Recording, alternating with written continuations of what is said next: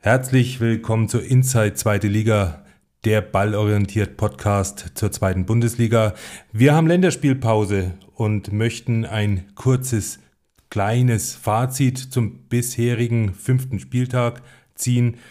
Bei mir wie immer Julian Berse und Christian Pöllmann. Herzlich willkommen. Hallo Daniel, freut uns hier zu sein.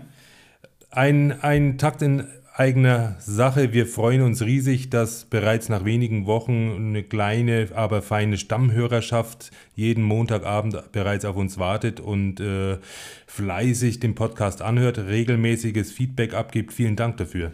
Genau, schließe ich mich an. Freuen uns natürlich. Äh, wir haben das gesehen an den Aufruferzahlen, dass da viele bereits Montagabend oder spätestens Dienstag früh reinhören. Das freut uns natürlich und auch heute, wie es Daniel schon gesagt hat, in der Länderspielpause sind wir natürlich wieder da, ziehen ein kleines Zwischenfazit zu fahren, das schon möglich ist und berichten ein bisschen was über spannende Teams, spannende Spieler bislang und ja, freuen uns, euch wieder zu informieren.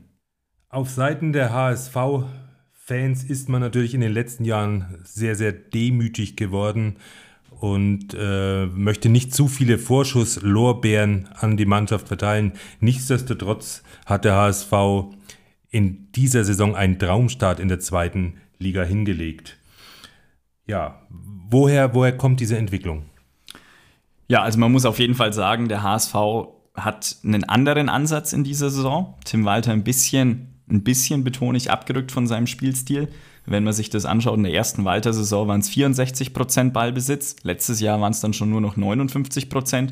Und jetzt in dieser Saison liegt man nur bei 56%. Ähm, man muss aber auch sagen, die Passquote ist mit 84 Prozent gleich geblieben aus der Vorsaison. Das heißt, dass man im Passspiel jetzt nicht an Qualität eingebüßt hat. Ähm, aber ja, man ist deutlich vertikaler ausgerichtet und ähm, auch ein bisschen pragmatischer, würde ich es nennen. Ja. Zahlt sich aber aus, 17 Schüsse pro äh, 90 Minuten gibt man diese Saison ab. In der Vorsaison waren es nur 13. Ähm, man hat die Anzahl der Ballverluste runtergeschraubt. In diesem Jahr sind es nur 89, letztes Jahr waren es noch 98. Und ja, dieser vertikalere Spielansatz ähm, lässt sich natürlich auch belegen. Die Hamburger spielen deutlich weniger Pässe in dieser Saison. Der Ligaschnitt liegt bei 371. Der HSV hat jetzt aktuell 386. Ähm, das ist immer noch mehr als der Schnitt, klar, aber es ist kein Vergleich zu Magdeburg, die da fast 100 Pässe mehr spielen als der HSV. Ähm, auch bei der Passquote liegt man zum Beispiel nur auf Platz 10. Ähm, also das zeigt auf jeden Fall, dass da ein Umdenken, sage ich mal, stattgefunden hat. Auch wenn man sich die langen Ballbesitzphasen anschaut, also 45 Sekunden plus, hatte letztes Jahr nur der SC Paderborn mehr. Dieses Jahr sind es bislang schon fünf Teams, die mehr Ballbesitzphasen haben, die länger sind. Also Paderborn, Magdeburg, Pauli, Karlsruhe und Düsseldorf, äh, um sie mal alle aufzuzählen. Ähm, ja, in der Folge daraus ist der HSV aber im Umschaltspiel deutlich gefährlicher. Ähm, ja, hat da den Expected Goals Wert aus Kontersituationen fast verdreifacht und ähm, stellt da aktuell auch klar den Bestwert der Liga dar ja, ähm, ja, also es ist wirklich ähm, spannend zu sehen. Man hat auch die Flanken reduziert, ähm, geht weniger in 1 gegen 1 Situationen, sucht, statt, sucht stattdessen schneller mit dem Passspiel die Tiefe und ja, hat in der Folge daraus auch äh, bereits Kontertore erzielt einige und zwar drei, das ist auch Ligaspitze. Ähm, letztes Jahr waren es in der ganzen Saison nur vier Kontertore, also das ist auf jeden Fall äh, eine beachtliche Entwicklung. Ja, das bestätigt so ein bisschen auch meine Wahrnehmung während in der letzten Saison noch konsequent äh, fast schon ein bisschen statisch Gegenpressing gespielt wurde, hat man diese Saison den Eindruck, die Mannschaft lässt sich auch mal fallen und überlässt den Gegnern ein Stück weit das Spiel, um dann eben konterartig den Überfall zu starten. Ja, das kann man durchaus bestätigen. Ähm, gibt mittlerweile immer mehr Phasen, wo man sich auch mal nach einem Ballverlust ein bisschen fallen lässt, ja, und nicht immer ins Gegenpressing geht. Auch sehr erfolgreich. Dieses Jahr hat man noch kein Kontertor kassiert. Letztes Jahr war das anders. Ein Faktor ist für mich auch tatsächlich im Neuzugang Hatzi Kadunic, der bei zweiten Bällen extrem gut ist, sehr gut antizipiert. Äh, mit ihm hat man jetzt drei von vier Mal in der Liga zu Null gespielt. Hat äh, mit 78 Prozent seiner Defensiv-Zweikämpfe wirklich eine beachtliche Quote, die er da erfolgreich bestreitet. Hat zwölf Balleroberungen pro Spiel, ähm, agiert dabei sehr, sehr fair. Aber muss man eben auch sagen, er spielt fast acht lange Pässe pro Spiel. Zum Vergleich, ähm, Schonlau letztes Jahr deutlich unter vier. Ähm, auch in der Passquote war Schonlau ähm, fast 5% besser. Also das ist auf jeden Fall ein anderer Ansatz, ähm, die, den der HSV und den Tim Walter da wählt. Was man sagen muss, ist, dass der HSV, ähm, wo sie Probleme haben, ist äh, bei gegnerischen Flanken. Ist die Boxverteidigung oft nicht gut. Ähm, 17 Torschüsse hat man jetzt nach Flanken zugelassen, was äh, klar der schwächste Wert der Liga ist. Und ähm, ja, ist eine Folge daraus, dass man zwar das Zentrum extrem verdichtet und den Gegner komplett auf den Flügel lenkt, was schon verständlich ist und auch ein guter Ansatz ist meiner Meinung nach. Aber ja, wie gesagt, man muss es in der Box besser verteidigen. Auch ansonsten ähm, ist es defensiv aber schon durchaus stabil. Man gewinnt auch 4% mehr seiner Zweikämpfe in dieser Saison. Man blockt mehr Schüsse. Und ähm, ja, was ich aber zu guter Letzt ähm, dazu noch sagen möchte, ist, dass man auch dieses klassische Ballbesitzspiel nach wie vor top beherrscht. Im letzten Spieltag gegen Rostock, gegen Alois Schwarzmannschaft, eine klassische Aufgabe, wirklich ähm, im Ballbesitz, ähm, hat das top gelöst, souverän 2 zu 0 gewonnen. Und ja, aktuell wirkt es beim HSV einfach sehr komplett und gefühlt aktuell schwer vorstellbar, dass das noch kippt. Aus einer wirklich starken Hamburger Mannschaft äh, stößt neben Glatzel heraus wirklich äh, äh, Laszlo Benisch. Sehe das nur ich so oder ist der Mann wirklich so ein Kracher? Ja, doch, dem kann ich schon beipflichten und beistimmen. Ähm, Laszlo Benisch aktuell absoluter Schlüsselspieler für mich. Ähm, ist auch offensichtlich, ähm, wenn man sich die Scorer-Punkte anschaut, vier Spiele, fünf Tore, zwei Vorlagen in der Liga, ähm, sprechen durchaus für sich.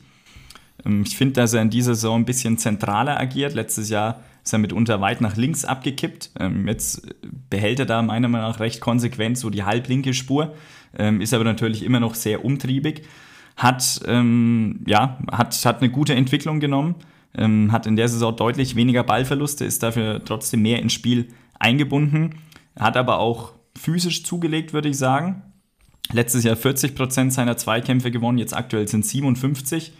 Ähm, ist viel fürs Übergangsspiel verantwortlich, spielt da viele kreative Pässe, nimmt aber auch immer viele Tempoläufe vor, um Raum zu überbrücken, was auch wichtig ist im Spiel von Tim Walter. Ähm, ja, er sucht viel den Abschluss, über vier Abschlüsse pro Spiel ähm, bringt zwei Drittel davon aufs Tor, also ist wirklich ein Top-Wert, ähm, hat zudem die meisten Chancen beim HSV kreiert. Und ja, zusammen mit Ludovic Reis auf der Doppel-8 für mich ähm, ja, wahnsinnig viel Qualität, absolut Bundesliga-Niveau, wenn, man bedenkt, dass dahinter dann noch ein Immanuel Ferrei wartet. Ähm, ja, also das ist wirklich ganz, ganz viel Qualität.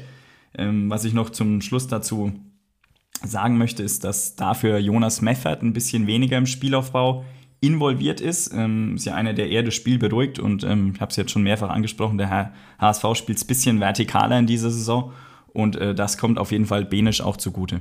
Christian, Teams wie Kiel und Magdeburg waren jetzt nicht auf äh, jeden Expertentipp ganz oben dabei, aber auch nicht ganz ungewöhnlich äh, stehen die da oben, wo sie jetzt stehen. Welche Mannschaft ist deine ganz persönliche Überraschung in dieser Saison?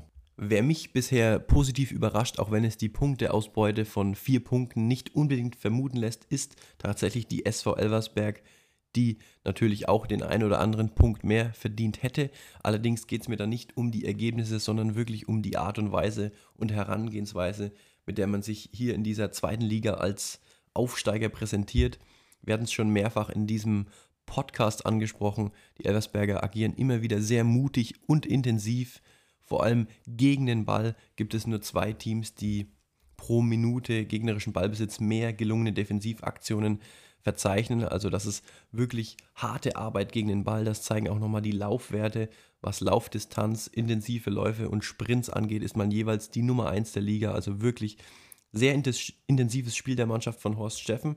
Daraus resultierend auch die meisten Balleroberungen. Also es gibt immer wieder Umschaltmomente, allerdings auch in die andere Richtung. Denn man hat gleichzeitig auch die meisten Ballverluste der Liga zu verzeichnen. Liegt natürlich auch irgendwo an diesem riskanten Spiel mit Ball, wo nicht immer die Spielkontrolle an erster Linie steht. Man spielt viele lange Pässe, nur Osnabrück mehr, genauso progressive Pässe, nur der KSC mehr. Also man versucht sich da wirklich schnell dem Tor zu nähern. Darunter leidet, wie gesagt, die Kontrolle und dann letztendlich auch die Passquote, die bei 81% liegt und damit unter dem Ligadurchschnitt von 83% ist. Nichtsdestotrotz, durch dieses schnelle Spiel erarbeitet man sich immer wieder gute Torchancen. Der Expected Goals Wert liegt bei 9,4, das ist ein wirklich starker Wert. Nur drei Teams aktuell besser. Allerdings leidet die Chancenverwertung. Man hat nur sechs Tore erzielt, heißt da wäre deutlich mehr drin gewesen. Wenn man den Vergleich zu Magdeburg zieht, die haben einen ähnlichen Expected Goals Wert, aber mehr als doppelt so viele Tore erzielt mit 13. Also da wäre deutlich mehr drin gewesen für die Elversberger, auch wenn man sich die bisherigen Spielverläufe anschaut. Dazu kommt, dass defensiv noch ja, Potenzial nach oben ist. 10,14 Expected Goals kassiert. Auch hier sind nur Schalke und Hertha schlechter. Allerdings muss man dazu sagen, auch hier profitiert oder nicht profitiert, sondern leidet man unter der guten Chancenverwertung der Gegner, die bis jetzt ja zwölfmal getroffen haben gegen die Elversberger, also auch mehr als der Expected Goals Wert hergibt. Mit, ein, mit einem Quäntchen mehr Glück wären mehr Punkte bisher für die Elversberger drinnen gewesen. Allerdings ist man meiner Meinung nach auf dem richtigen Weg mit diesem ja, mutigen Ansatz. Wenn man in der Defensive noch etwas zulegt, könnte es eine starke Saison der Elversberger werden. Christian, Spieler wie Wanner und Fagir konnten bei den Elversbergern durchaus schon für Aufsehen und Furore sorgen, haben sich bekannt gemacht in wenigen Spieltagen. Wer ist dir besonders aufgefallen auf Seiten der Elversberger? Obwohl es die angesprochenen Probleme bei den Elversbergern in der Defensive gibt, gibt es dennoch einen Innenverteidiger, der bisher mit starken Leistungen hervorsticht. Die Rede ist von Carlo Sickinger, nur zwei Innenverteidiger in dieser Liga, bisher mit mehr gelungenen Defensivaktionen, also wirklich sehr präsent in der Defensive, auch sehr zweikampfstark, gewinnt 80% seiner Defensivduelle und fängt rund sieben Pässe pro 90 Minuten ab. Also wirklich auch ein Topwert, zeigt nochmal, dass er wirklich präsent im Zweikampf ist und gleichzeitig gut, sich gut positioniert, gut antizipiert und viele gegnerische Pässe abfängt. Allerdings ist er nicht nur gegen den Ball, sondern auch mit Ball ein wichtiger Faktor bei den Elversbergern. Nicht nur, weil er schon ein Tor und eine Vorlage gegeben hat, sondern weil er auch wirklich für den Spielaufbau seiner Mannschaft sehr viel tut. Das zeigen auch nochmal die progressiven Pässe pro 90 Minuten, die mit 15 bisher die meisten der Liga sind. Also versucht da, wieder, wie das Elversberger Spiel charakterisiert ist, ähm, schnell nach vorne zu spielen. Zeigen auch wieder seine langen Pässe, auch hier spielt er sehr viele, die meisten aller Feldspieler mit über 12 pro 90 Minuten, wovon immerhin die Hälfte ankommen. Viele dieser Langpässe sind auch ja, hinter die Kette des Gegners anvisiert, wo man immer versucht, ja, die Tiefe anzuspielen, den Gegner schnell zu überspielen. Hat er bisher 14 gespielt, auch das sind die meisten Schnittstellenpässe aller Spieler bisher in der zweiten Liga. Davon kamen immerhin vier an, also auch das kein schlechter Wert von Carlo Sickinger. Wie gesagt, ein sehr wichtiger Spieler im System von Horst Steffen, der gegen und mit Ball sehr präsent ist. Wir müssen über Paderborn reden. Für mich eine nach dem fünften Spieltag durchaus negative Überraschung. Man steht auf Platz 16 mit lediglich vier Punkten. Ja, Abgänge schein, schien man ja vor der Saison mit äh, Startransfer Max Kruse durchaus kompensieren zu können. Was läuft da schief? Ja, tatsächlich sind die Paderborner für mich die negative Überraschung bis hierhin. Ähm, letztes Jahr hat man Leistungen gezeigt, die durchaus den Aufstieg verdient gehabt hätten, ja, bei Expected Goals, bei Expected Points, da wirklich ähm, ganz, ganz, ganz weit oben gewesen. Ähm, ja, Abgänger ersetzen können, ja, eigentlich nicht wirklich, das ist eben das Problem.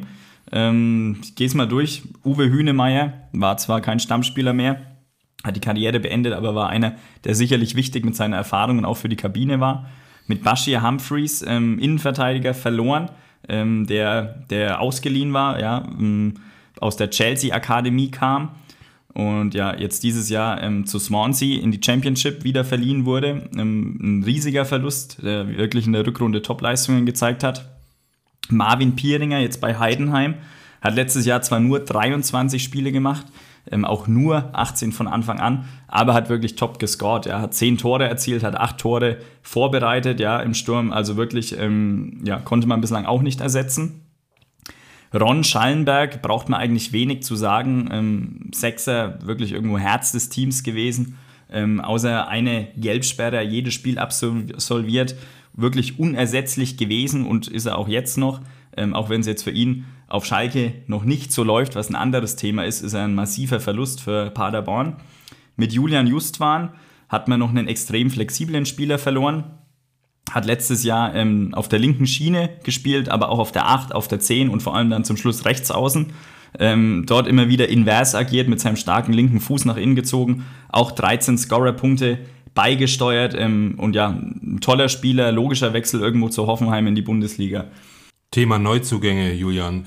Kruse ist natürlich der allüberstrahlende Star am Paderborner Himmel. Ein bisschen unglücklich in die Saison gestartet. Ich glaube, ich möchte auch noch gar keine Lanze brechen. Allerdings äh, viel kann man, glaube ich, noch nicht sagen, oder? Nein, also Kruse war ein absolut unglücklicher Beginn in die Saison. Ähm, mehr möchte ich da bislang auch noch nicht zu sagen. Das wäre nicht fair, wäre nicht äh, seriös. Aber die anderen Neuzugänge von Paderborn kann man ja doch, durchaus schon ein bisschen beleuchten. Zum einen Bill Bier, ja, ganz solide, spielt eine Art zweite Spitze, wenn er spielt. Ähm, jetzt aber mit einem Innenband anderes im Knie gefehlt. Ähm, man muss aber natürlich auch dazu sagen, das ist kein schlechter. Hat für Ingolstadt damals gut gespielt, war aber letztes Jahr für den HSV, für einen Konkurrenten aus der letzten Saison aktiv, hat dort in der ganzen Saison insgesamt äh, 80 Minuten gespielt. Ähm, ja, also ist dann auch irgendwo nicht erwartbar, dass der sofort die Liga zerschießt. Dann hat man David Kinzombie vom Absteiger aus Sandhausen geholt, hat bislang vier Ligaspiele für Paderborn gemacht. Ja, und das ist das Problem. Einmal Innenverteidigung, einmal Sechser, einmal rechts außen, jetzt einmal auf der Acht. Das sagt eigentlich alles. Ähm, ja, dass da eben auch noch nicht die richtige Position für ihn gefunden wurde.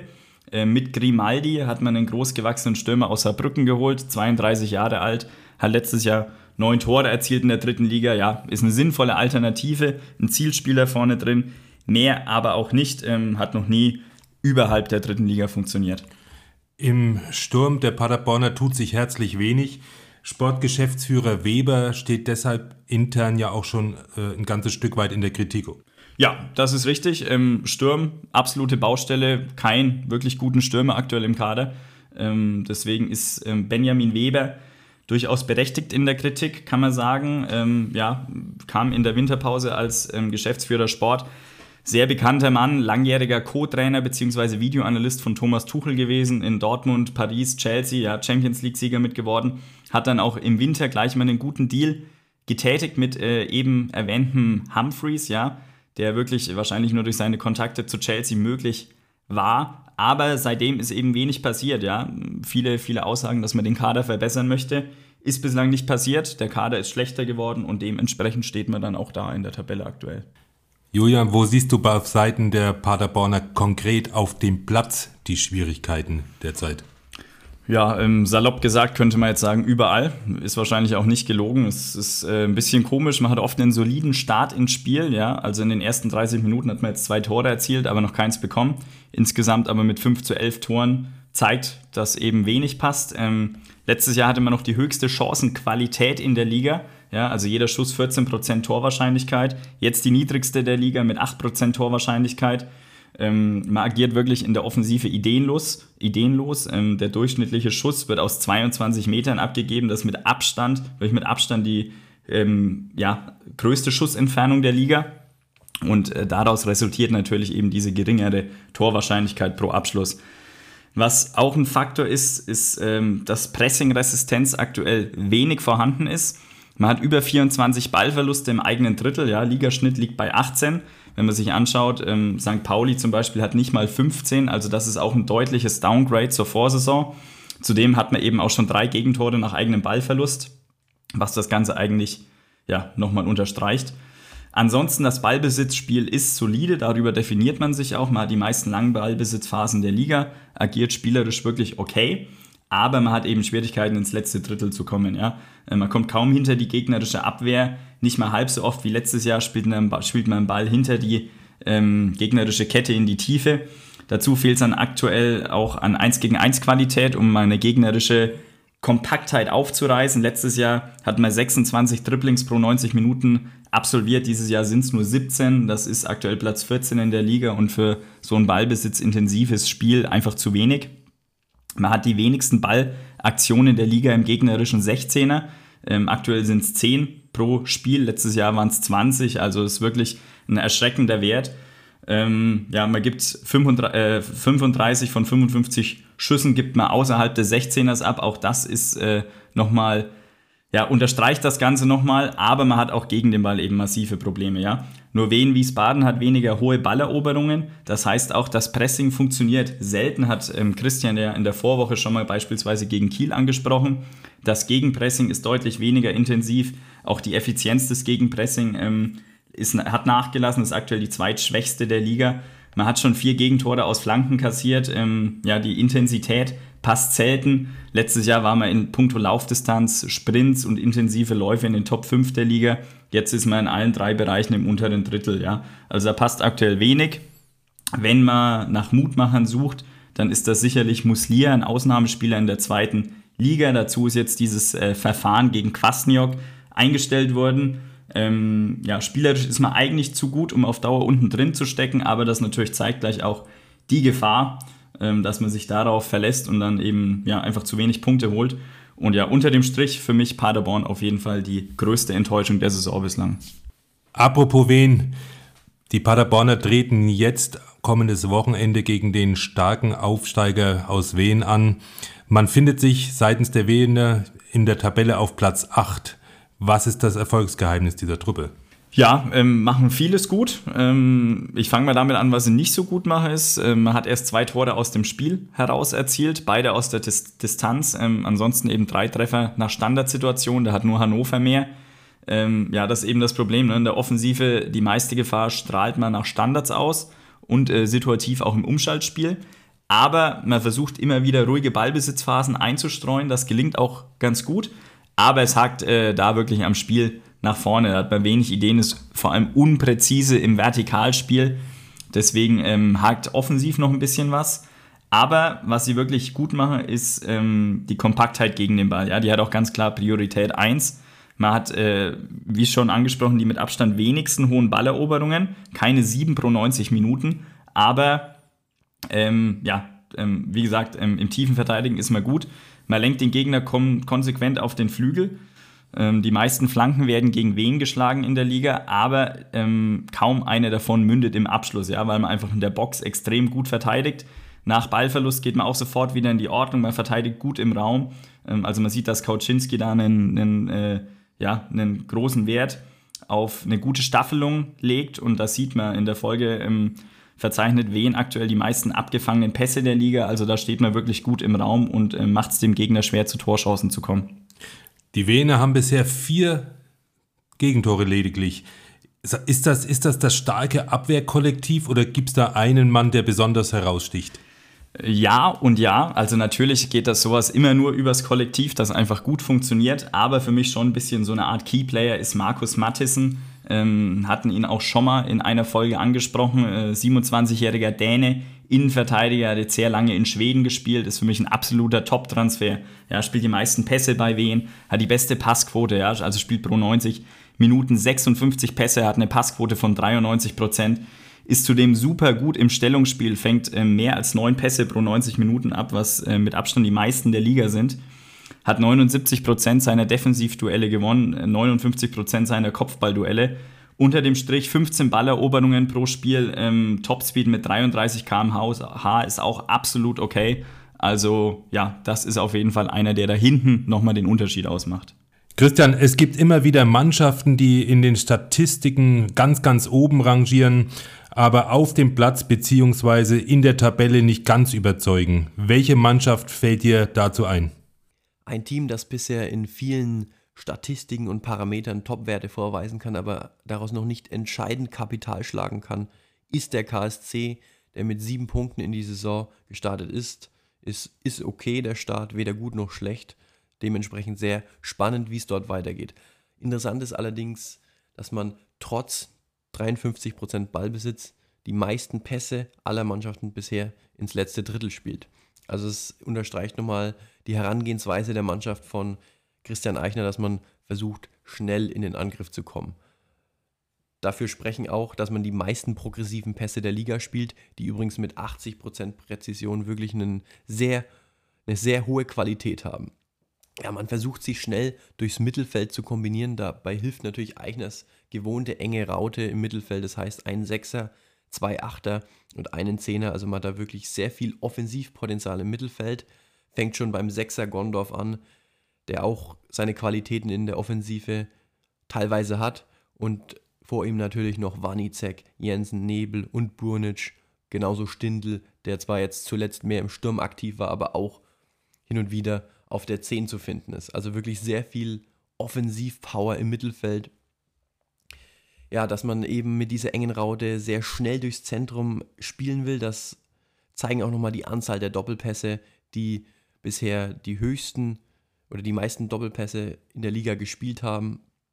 Wichtig bei dieser Raute ist dann eben, dass die beiden Offensiven, äh, die beiden Außenverteidiger wirklich offensiv sehr aktiv sind, da eben die Breite im Mittelfeld fe fehlt. Das ist auch beim KSC wieder der Fall, wie schon letzte Saison Heise, da wirklich sehr wichtig auf der linken Seite.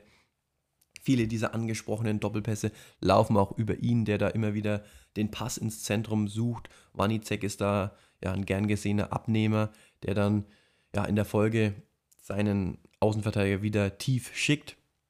Auf der anderen Seite auch sehr aktiv Sebastian Jung, der viele Flanken schlägt, aber beispielsweise auch ein Wanicek, der da Flanken aus dem Halbfeld schlägt. Das heißt, ja, die Taktik der Karlsruher, möglichst schnell in die Box zu kommen mit Flanken. Dazu eine hohe Boxbesetzung, auch das kann wieder von Statistiken ja, bewiesen werden. Die nachrückenden zentralen Mittelfeldspieler spielen da auch einen wichtigen Faktor. Einerseits haben die Karlsruhe die meisten Flanken der Liga ge äh, geschlagen und auch die meisten Kontakte im 16er bisher. Interessanterweise sind sich diese Werte sehr ähnlich mit 24 und 25. Also da scheint es wirklich einen, ja, einen Zusammenhang zu geben zwischen Flanken und Kontakte in der Box. Ja, wie gesagt, viele überdurchschnittliche bzw. sogar Top-Werte beim KSC. Allerdings ist dieses ja auf sehr viel Flanken ausgelegte Spiel natürlich auch ein bisschen Glücksspiel. Keine Flanke kann wirklich so genau geschlagen werden. Zudem muss sie erstmal kontrolliert werden. Also ja, braucht man immer auch ein Quäntchen Glück. Das zeigt auch bisher die Anzahl der Schüsse und die letztendliche Torgefahr, die beim KSC aktuell nur auf Liga-Durchschnitt ja, ist. Ja, nichtsdestotrotz interessanter Ansatz von Eichner, den er jetzt schon länger verfolgt. Letztendlich muss er sich vielleicht noch überlegen, wie man da in der Offensive im letzten Drittel, wo man ja wirklich sehr oft ist, auch um Tick weit kontrollierter zum Ab Abschluss kommt. Defensiv ist es bislang okay, deswegen ja, wir bleiben gespannt, wenn der KSC da in der Offensive vielleicht noch ein bisschen mehr Kontrolle reinbekommt, dann können sie auch dieses Jahr im oberen Drittel mitmischen. Worüber wir sprechen müssen, ganz Fußball Deutschland kann es kaum noch erwarten. Freitagabend steht es wieder mal an, das Franken-Derby. FC Nürnberg gegen die Spielvereinigung Kräuter Fürth. Ich habe ihn schon öfters den neuen Club genannt. Was macht diese Mannschaft eigentlich so wahnsinnig attraktiv? Ja, tatsächlich muss man sagen, der Club weiß zu gefallen, zumindest in spielerischer Hinsicht. Ja, also man hat zusammen mit dem HSV die flach, meisten flachen Spielaufbauaktionen über den Torwart. Ähm, und zugleich ist man aber trotzdem schon sehr vertikal ausgerichtet im Passspiel, sage ich mal. Also man versucht, ähm, gegnerisches Pressing dann schon direkt zu überspielen und nicht ja, ich sag mal, in, in sich in langen Ballbesitzphasen zu verlieren. Man denkt schon immer sehr, sehr offensiv und sehr nach vorne gerichtet. Ähm, man agiert da wirklich viel mit schnellen Doppelpässen, viel mit Steilklatsch. Ähm, das geht manchmal noch ein bisschen zu Kosten der eigenen Präzision im Spiel nach vorne. Ähm, ja, aber prinzipiell auf jeden Fall sehr spannend. Ähm, man sucht ähm, viel über 1 gegen 1 Situationen, ähm, hat die zweitmeisten Dribblings, übrigens nach dem Gegner aus Fürth. man spielt das zweitintensivste Gegenpressing der Liga, auch nach dem Gegner ausführt. Ähm, aber was noch so ein bisschen das Problem ist, dass man bislang die wenigsten Balleroberungen der Liga hat. Ähm, das zeigt auf jeden Fall, dass in der Defensive fehlt es noch ein bisschen. Aber prinzipiell äh, macht der Club aktuell viel Spaß und ähm, ja, bin auf jeden Fall gespannt, wie es da weitergeht. Einer der gefühlten Neuzugänge, obwohl er in der letzten Saison bereits 28 Einsätze hatte. 25. 25. Gemara was fällt dir zu ihm ein? Wie gefällt er dir? Ja, Jan Chamra, muss man sagen, ähm, ist auf einmal, würde ich sagen, Schlüsselspieler. Hat sich dazu in den letzten Wochen entwickelt, auch wenn man sich die Zahlen anschaut, war letztes Jahr defensiv schon grundsolide, 70 Prozent seiner Defensiv-Zweikämpfe gewonnen, wirklich ein, ein guter Wert. Ähm, aber was eben ganz, ganz neu ist, seine Rolle im Spielaufbau. Ja, also er hat letztes Jahr 35 Pässe pro 90 Minuten gespielt, jetzt aktuell sind es 50. ähm, ist auch deutlich mehr ins Spiel einfach eingebunden. Ja, letztes Jahr wurde er 22 Mal angespielt pro 90 Minuten, jetzt aktuell sind es auch 15 mehr, 37 erhaltene Pässe, die Chamra, Chamra einfach bekommt im Spielaufbau. Ähm, ja, wie gesagt, ist wichtig für Spiel nach vorne. Er schiebt da gar nicht so hoch als Rechtsverteidiger wie sein Pendant auf der linken Seite, ist er eher für, den, für die Ballzirkulation, für den, für den Ball nach vorne verantwortlich aber er schaltet sich im richtigen Moment eben auch nach vorne ein. Ja? Ähm, aus meiner Sicht gefühlt ist er auch ein bisschen fitter in dieser Saison, ähm, hat seinen Topspeed vom letzten Jahr tatsächlich übertroffen, jetzt schon nach wenigen Spielen, ähm, nutzt da sein Tempo von über 34 km/h eben auch immer, um viele Meter mit dem Ball am Fuß zu überbrücken und wählt dabei oft die richtige Entscheidung und ist auf jeden Fall ähm, ja, ein Verdienst von Christian Fiel, der Jan Chamra da aktuell so aufblühen lässt. Jetzt steht die Frankenmeisterschaft an. Ein Spiel mit unheimlich viel Brisanz und Feuer. Was erwartet uns? Ja, auf jeden Fall ein sehr, sehr, sehr spannendes Spiel. Ähm, ich glaube, für jeden extrem interessant, der sich ein bisschen mit Fußball beschäftigt. Ich erwarte eine sehr intensive Partie und tatsächlich aus spielerischer und taktischer Sicht eines der attraktivsten Franken-Derbys seit längerer Zeit. Ähm, ja, Fürth auch einen, keinen guten Start hingelegt mit vier Punkten. Ist aber tatsächlich, wenn man sich die Daten anschaut, ein bisschen überraschend. Ja, also haben selbst die zweitmeisten Torschüsse abgegeben, die wenigsten zugelassen, was wirklich untypische Werte sind, eben für, wie gesagt, ähm, einen Start mit vier Punkten aus fünf Spielen. Ähm, Problem ist aber zum einen die Torchancenqualität ist eher gering und die für den Gegner sehr hoch. Ähm, ja, man ist da manchmal anfällig durch die hohe, hohe eigene Abwehrkette ähm, für Bälle dahinter, wodurch sich dann eben situativ hochklassige Chancen ergeben für den Gegner. Und was eben Faktor ist, dass bei den Viertern bislang die Qualität in beiden Strafräumen fehlt. Ja. Vorne macht man aus einer ja, hohen Präsenz, sage ich mal, im letzten Drittel und auch tatsächlich im, in der gegnerischen Box äh, sehr wenig und äh, in, im eigenen Strafraum eben genau andersrum. Zwischen den beiden Strafräumen macht man es gut, meiner Meinung nach. Und ähm, ja, unter dem Strich, aufgrund der vierter Auswärtsschwäche, ist Nürnberg wahrscheinlich der Favorit. Aber ja, in so einem Derby kann ja auch immer alles passieren. Und ähm, wie es ausgeht, weiß ich nicht, aber ich weiß, dass es ein wirklich ein cooles Spiel werden wird. Christian, normalerweise stehen Stürmer immer im besonderen Fokus und werden eben ganz besonders wahrgenommen und auch gewürdigt. Wir haben letzte Woche über, über Rote gesprochen von Holstein Kiel. Fällt dir noch ein Vorbereiter ein, der in seiner Mannschaft eine ähnlich exponierte Rolle einnimmt? Neben Tom Rode gehört Baris Artig vom 1. FC Magdeburg bisher zu den Topscorern der zweiten Bundesliga. Zehn Großchancen hat er bereits kreiert. Topwert der Liga, allerdings auch keine Überraschung, denn seitdem er 2021 bei den Magdeburgern ist, gehört er regelmäßig zu den Topscorern in der jeweiligen Liga. So auch in der Aufstiegssaison 21-22, wo er mit 19 Toren und 22 Vorlagen wirklich überragend gespielt hat. 41 Scorerpunkte, Drittligarekord, also wirklich sehr stark. Ebenso letzte Saison wieder mit 8 Toren und 6 Vorlagen ein wichtiger Faktor für den Klassenerhalt. Als er dann in der Rückrunde immer stärker wurde, konnten auch die Ergebnisse eingefahren werden bei den Magdeburgern, was dann letztendlich für den Klassenerhalt gereicht hat. Auch in dieser Saison ist er wieder gut reingestartet, bereits mit 5 Vorlagen in 5 Spielen. Auch das ist Topwert der Liga. Ist ein sehr wichtiger Aktivposten auf der linken Seite im TIT-System. Er initiiert viele Dribblings, führt viele Bälle in und um den 16er. Und ganz wichtig, er hat immer wieder das Auge für den Mitspieler. Also er ist keiner, der da egoistisch selbst den Ab Abschluss erzwingt. Das kann man auch nochmal mit Statistiken unterlegen. Bisher sechsmal abgeschlossen, aber eben 14 Mal die Vorlage für den Mitspieler gegeben. Also wirklich sehr uneigensinnig, sehr im Dienste der Mannschaft, im Sinne der Mannschaft. Äh, zu seinen Vorlagen gehören wenig Flanken, weil er eben wenig außen an der Seitenlinie agiert, sondern mehr der Inverted Winger ist, das heißt in die Mitte zieht und da wirklich seinen starken rechten Fuß zum Einsatz bringen will, wenn er Richtung Box geht. Wie gesagt, ein sehr wichtiger Spieler für die Magdeburger seit nunmehr fast drei Jahren. Seine Gesamtbilanz unterstreicht das auch nochmal. In 86 Pflichtspielen hat er starke 80 Scorerpunkte erzielt. Also das ist wirklich ein überragender Wert und die Magdeburger werden sicherlich noch viel Freude an Baris Artig haben. Julian, was erwartet die Männer um Baris Artig beim Spitzenspiel Samstag 20.30 Uhr auf Schalke? Kann man auch dort wirklich äh, das Spiel siegreich gestalten? Ja, also mit Schalke erwartet man aktuell das konteranfälligste Team der Liga. Ja, Schalke haben viele Schwierigkeiten, die Tiefe hinter der Abwehr zu verteidigen. Selbst auf der anderen Seite hat man aber Probleme, hinter die gegnerische Abwehr zu kommen. Ähm, bin auf jeden Fall sehr gespannt, wie die Schalker in der Länderspielpause gearbeitet haben und vor allem an was.